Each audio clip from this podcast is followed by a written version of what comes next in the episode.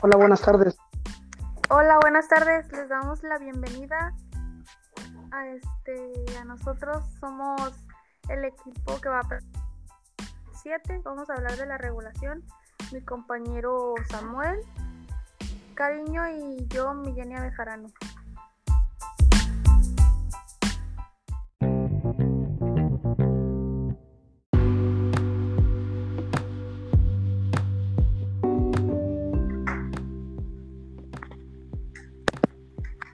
Vamos a estar hablándoles de nuestra materia en la que estamos nosotros, es Derecho Internacional Público, y vamos a estar enfocándonos, como ya lo dijo nuestra compañera, eh, la unidad 7, que nos habla acerca de la regulación.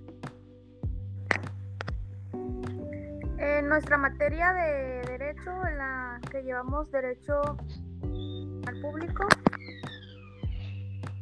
eh, pues vamos a hablar de conceptos que dice las diferencias de términos, regulación en el ámbito de la ONU, regulación en el ámbito de la OEA y la regulación mexicana en materia de asilo, refugio y desplazamiento.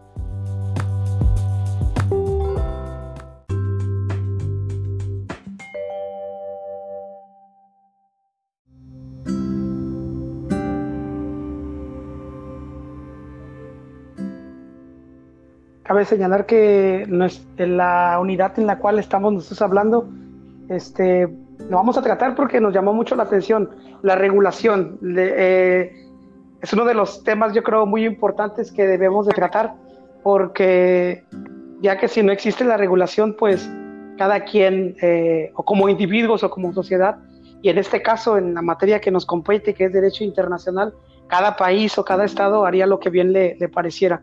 Pero sin embargo existe una regulación que nos va a ayudar precisamente a regular el, el proceder, el hacer o no hacer de cada estado.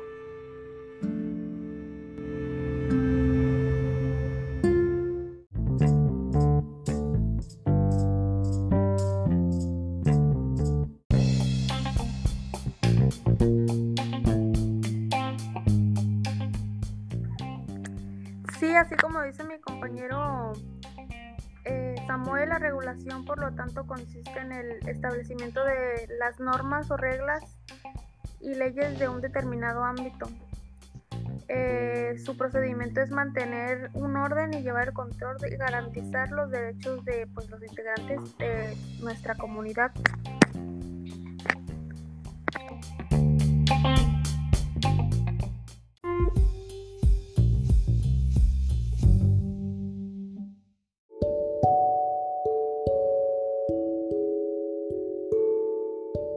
También como lo decíamos, ¿no? En el derecho internacional, eh, pues más que nada son las responsabilidades legales de los estados en sus relaciones entre ellos y el trato de los individuos dentro de las fronteras estatales.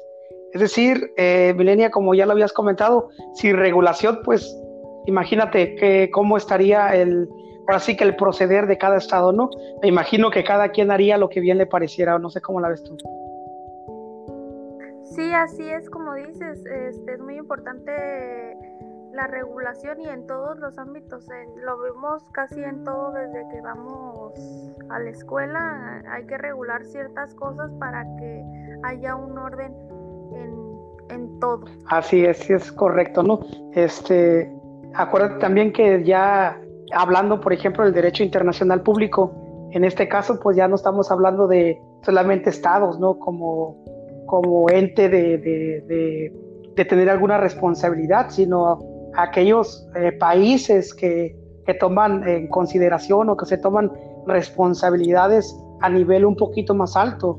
Hablamos de potencias eh, que de igual manera tienen que estar dentro de una regulación, porque sin ella, pues cada quien haría lo que bien le pareciera y, y los, las potencias harían ahora sí que estragos con, con los Países Bajos, ¿no? Y aún así, vemos que muchas de las veces no alcanza, la regulación no alcanza a regular eh, ciertos actos de ellos por el poderío que, manejan cada uno de ellos, ¿no?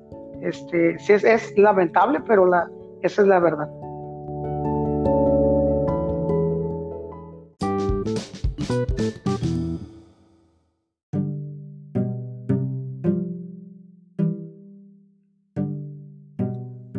Así es, así vemos como en el en el ámbito de la regulación en el ámbito de la ONU, que es, pues son casi muchas naciones, como quien dice todas, pero bueno, la gran mayoría es la que está. Sí, así es. Pues hablamos de que la ONU ha tratado de regular, de regular, ahora sí que las grandes naciones, eh, donde las Naciones Unidas precisamente se, se han unido para desarrollar o para tener un corpus del derecho internacional, es decir, tener un fundamento donde cada nación perteneciente pueda regularse y pueda acatarse a las reglas. Así es, y tanto en el desarrollo económico y, pues más que nada la paz, que es lo que lo distingue a esta sociedad.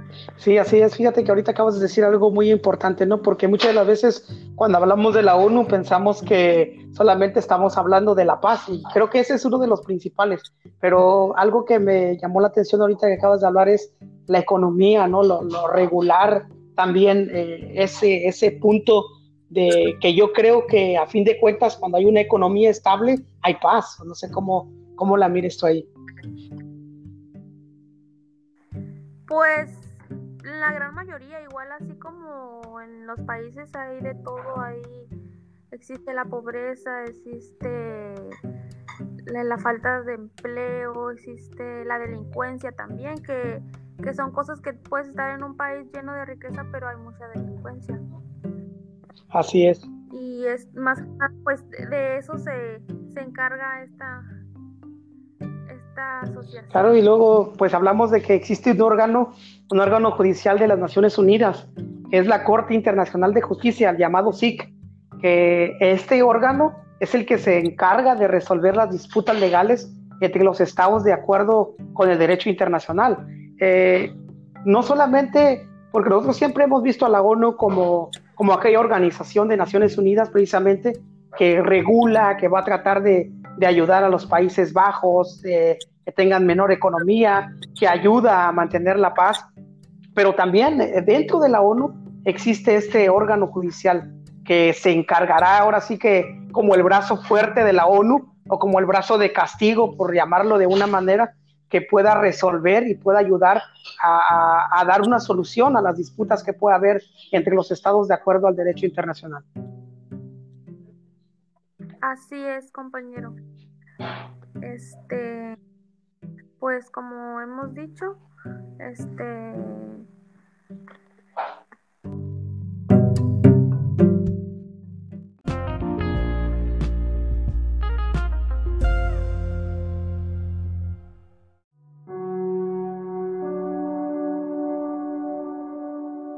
acerca de todas las regulaciones que, que, puede, que puede tener o que puede haber, ¿no? En este caso nos estamos enfocando, primero hemos dicho el concepto de regulación, eh, hemos dicho, nuestra compañera nos ha hablado que, que consiste en, el, en normar a través de las reglas y leyes dentro de un determinado ámbito, viéndolo desde el concepto general, y también vemos la regulación en el ámbito de la ONU, ¿no? que nos va a ayudar precisamente, como lo decía nuestra compañera también, a lograr tener una estabilidad económica, a tener paz y a poder ayudar y tener buscar soluciones.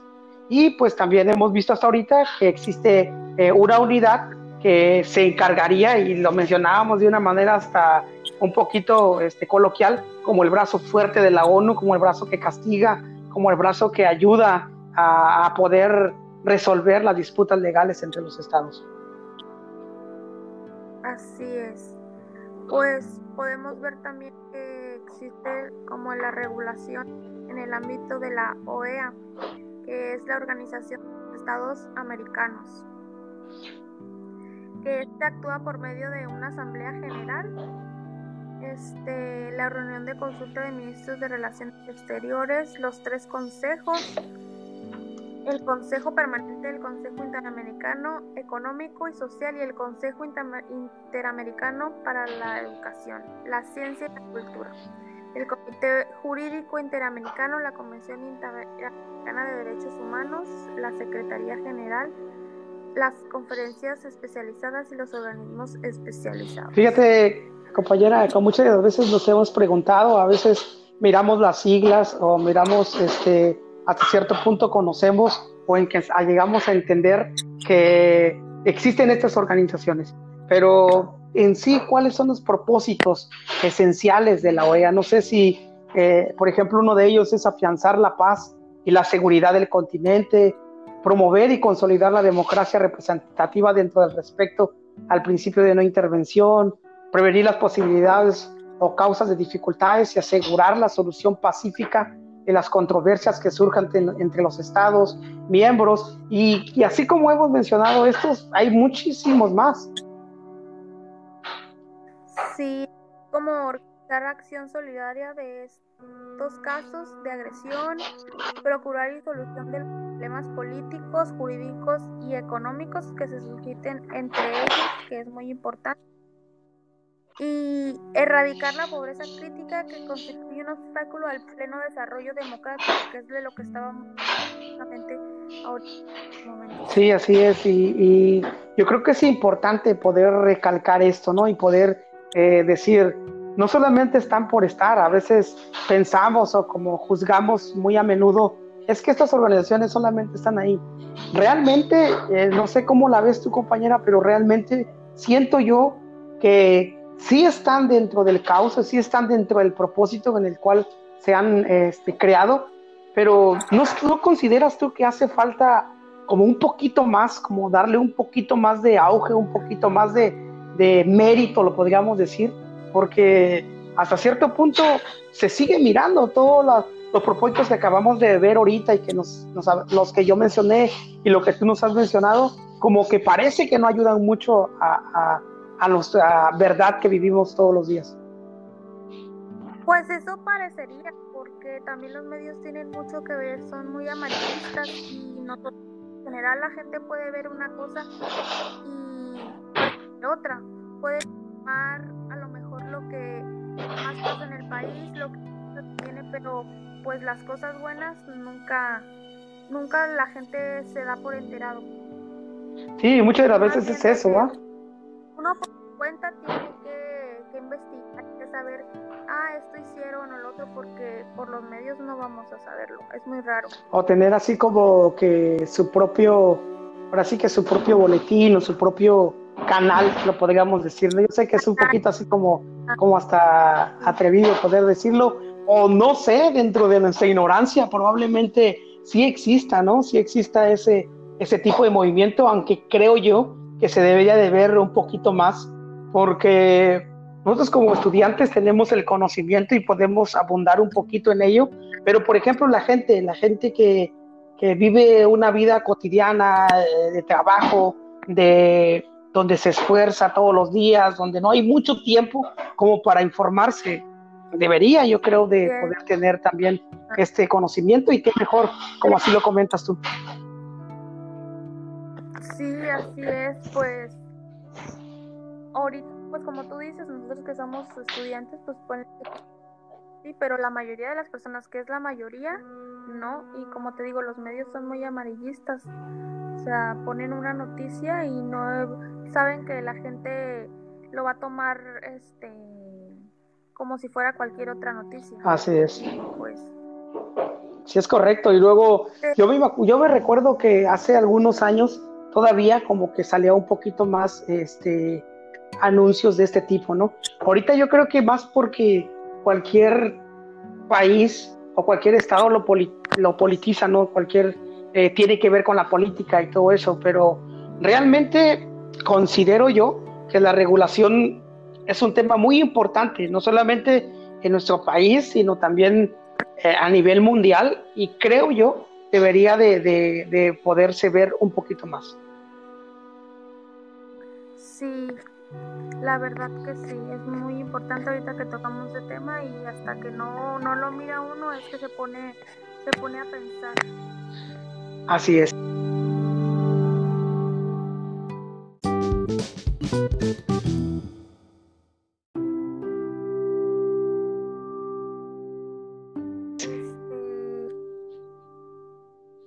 Oye, sí que hablar de la regulación, el otro tema que, que, estábamos mencionando ahorita, ¿no? La regulación mexicana en materia de asilo, refugio y desplazamiento. Creo que es uno de los temas que hoy más que nunca debemos de poder tratar.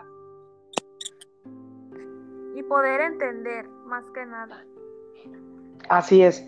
¿Qué te parece si nos ayudas con, con poder hablarnos un poquito acerca de la migración y, y los desplazamientos y todo eso? Pues migraciones y los desplazamientos forzados tienen su origen en el desempleo. Yo creo que ya todos sabemos eso. Eh, los desastres naturales, los conflictos armados, que también este, tienen mucho que ver. Aquí a lo mejor no se da mucho, pero en otros países sí. La represión, la persecución, violaciones masivas a los derechos humanos y pues, rivalidades étnicas, entre otros. Pero, por ejemplo, aquí en nuestro país, en México, ¿por qué más de la migración y el desplazamiento? Que es por la falta de desempleo. Sería uno de los problemas que, que podemos ver, ¿no? La falta de desempleo. Pero fíjate ahorita que, que mencionaba los conflictos armados. Probablemente aquí en, en nuestra localidad o en nuestra comunidad, y ya viéndolo un poquito a nivel estado, se está mirando un poquito acerca de los cárteles. Y miraba yo en las noticias el otro día que que hay pueblos totalmente abandonados, pueblos totalmente eh, hechos un pueblo fantasma por a causa de la delincuencia, a causa de grupos armados que, que, que son ahora sí que, que no, no, hacen ningún bien, sino al que pura delincuencia organizada. Y la gente es desplazada, o sea, de una manera forzada, porque ellos quisieran estar en su tierra, en el lugar que los dio, vio nacer, sin embargo, pues tienen que emigrar a causa de, de la violencia.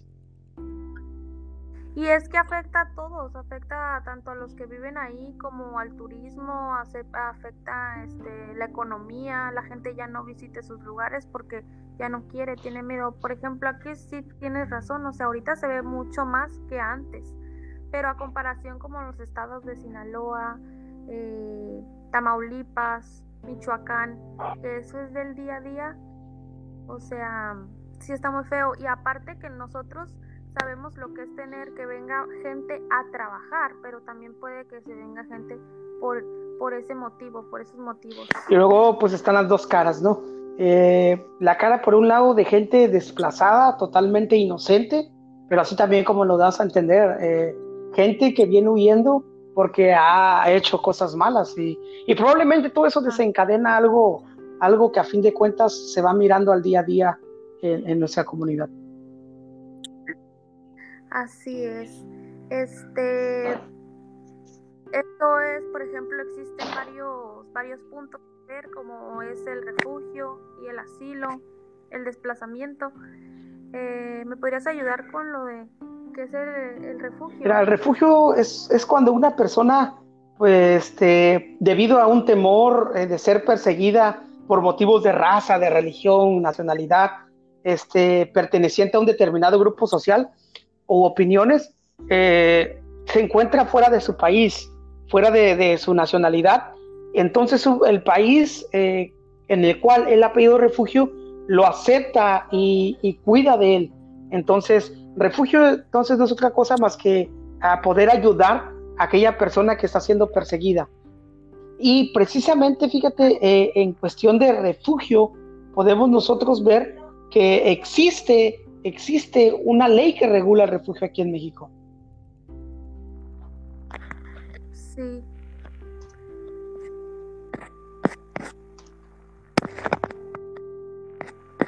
Y, fíjate que es, es, este la Secretaría de Relaciones Exteriores es la encargada de poder ayudarnos en esto. La Ley General de Población, de igual manera, en su tiempo eh, eh, eh, pudo y normó mucho este asunto.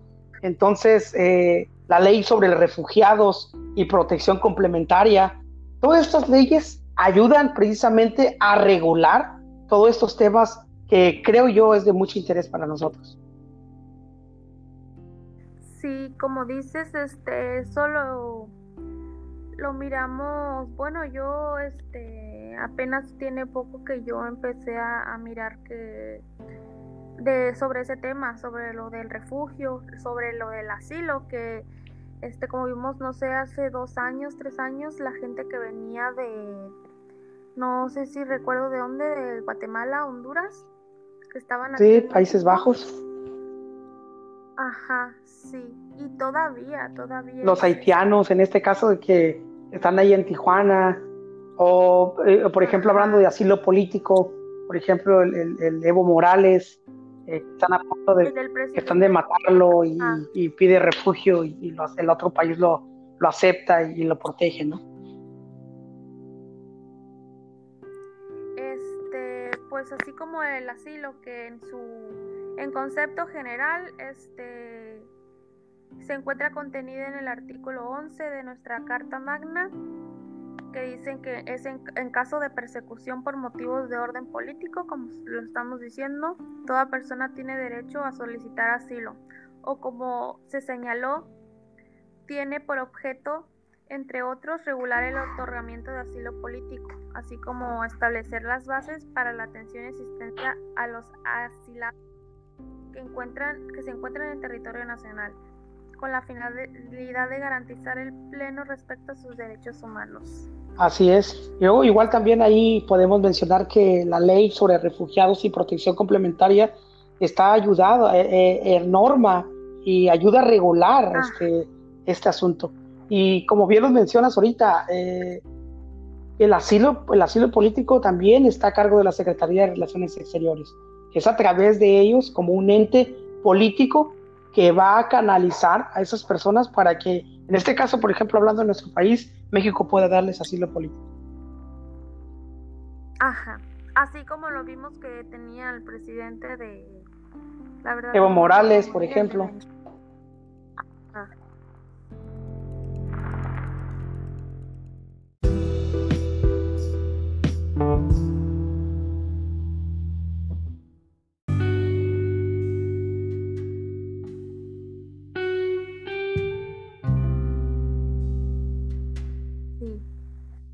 Este y pues tiene que la protección este que el Estado mexicano le otorga a nuestro extranjero considerado perseguido por motivos o delitos de carácter político. No es que se dé mucho, pero sí se da.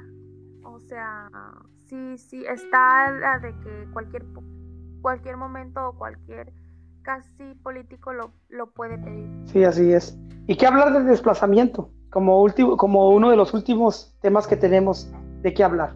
¿Qué nos puedes decir acerca del desplazamiento?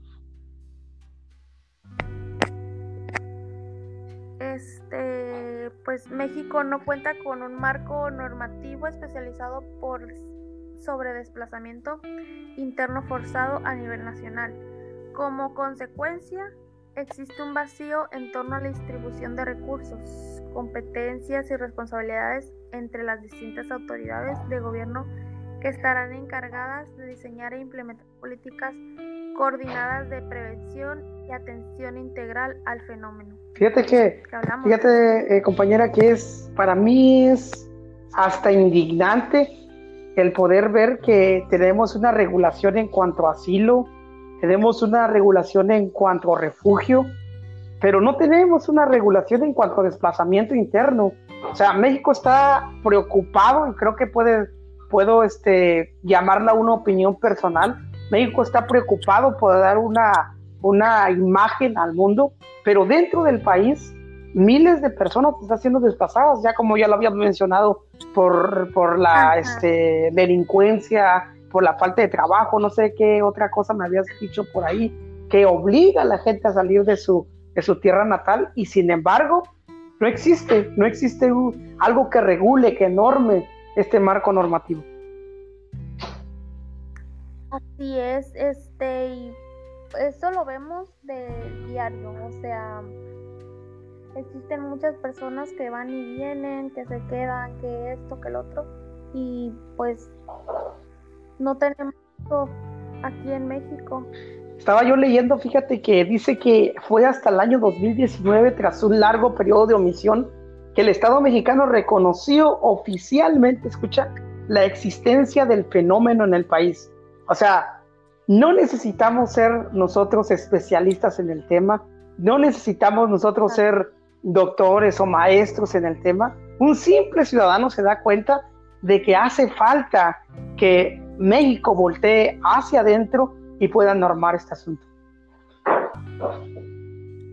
Así es, y como, o sea, como te digo, como, o sea, yo ahorita a lo mejor porque ya estoy más grande, ya tengo más conciencia, es de que me doy cuenta de, de toda esa gente que se va, que viene, que se queda, este, y pues tiene mucho que ver, o sea, todos, todos los factores que en la sociedad tenemos, la verdad, porque qué más quisiera la gente quedarse en su tierra o tener oportunidades ahí mismo, pero pues no, no es así. Tienes razón. Pues bueno, esto es uno, creo que este tema da para hablar mucho más.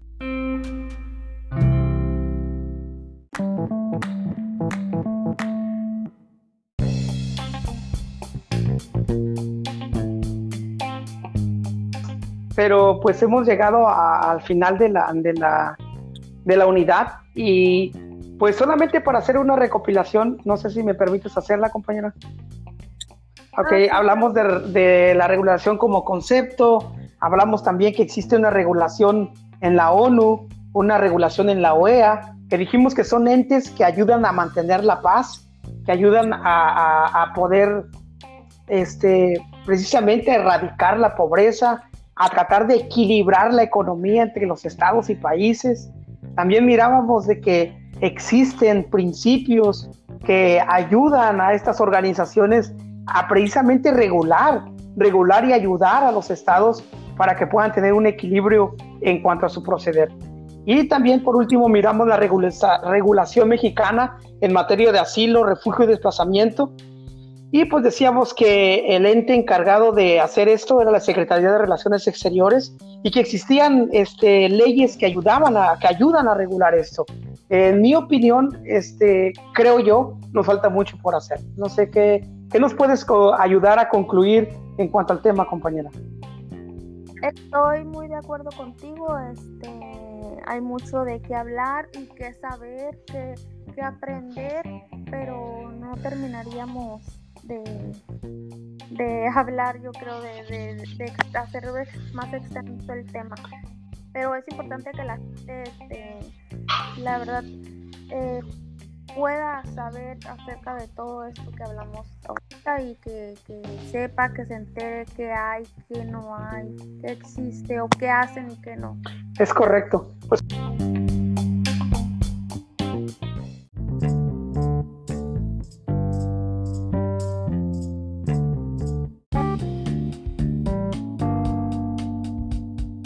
Como conclusión, yo, yo concluyo que sí, precisamente eh, concuerdo contigo y concluyo que la regulación debe de haber un poquito más, tables publicidad, un poquito más de, de transparencia también en cuanto al proceder de estas organizaciones.